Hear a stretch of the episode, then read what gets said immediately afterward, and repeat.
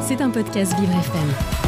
Avant-hier, dans le, hier, pardon, dans le 7-9 de Vivre FM, vous avez pu écouter un reportage des ambassadrices handicap des crèches Babylou, venues pour se rencontrer. Ce team building dans nos studios était une occasion en or pour en apprendre plus sur leur manière de travailler ensemble pour l'inclusion des personnes en situation de handicap.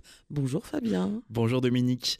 Elles travaillent toutes chez Babylou, mais les visantes ambassadrices qui ont répondu présent mardi après-midi ont des postes et des, des aspirations bien différentes porteuse de handicap ou non, assistante sociale, chargée de recrutement ou directrice de crèche, c'est leur engagement qui les rassemble. Moi, je viens en appui euh, sur certaines missions, notamment le recrutement et euh, le réseau des ambassadrices. Alors, euh, bah, en fait, le projet d'ambassadrice, il, est né avec Victoria parce qu'il n'y a qu'une référente handicap aujourd'hui chez Babylou.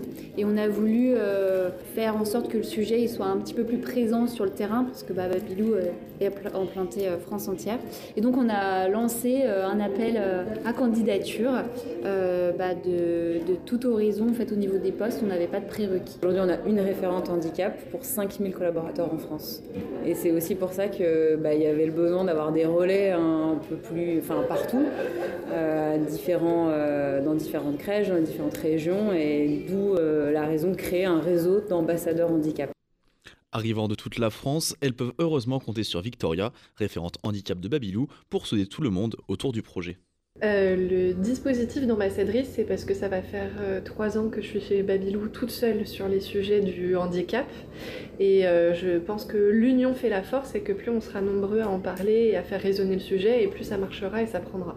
c'est vrai que quand on est un peu isolé, le fait d'avoir des échanges, des retours aussi du terrain, par exemple des directrices et tout ça, ça m'aide à faire évoluer la politique handicap.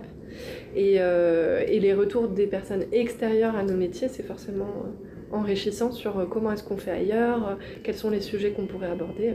ah bah, L'idée, c'est que euh, ouais, les ambassadrices apprennent un peu par elles-mêmes aussi, même si je les forme sur, sur tous les sujets du handicap. Là, c'était un peu de bah, déjà qu'elles elles se rencontrent parce qu'elles n'ont pas l'habitude de travailler ensemble et qu'on noue des liens et qu'on apprenne des nouvelles choses. Et petit à petit, j'ouvre les sujets comme sur les aidants, la mutuelle une fois les rôles attribués, les équipes construites et les techniques de radio expliquées, tout le monde part au travail. Chaque groupe, épaulé par leurs reporters, produisent des chroniques de euh, pendant trois heures, prêtes à diffuser pour le lendemain.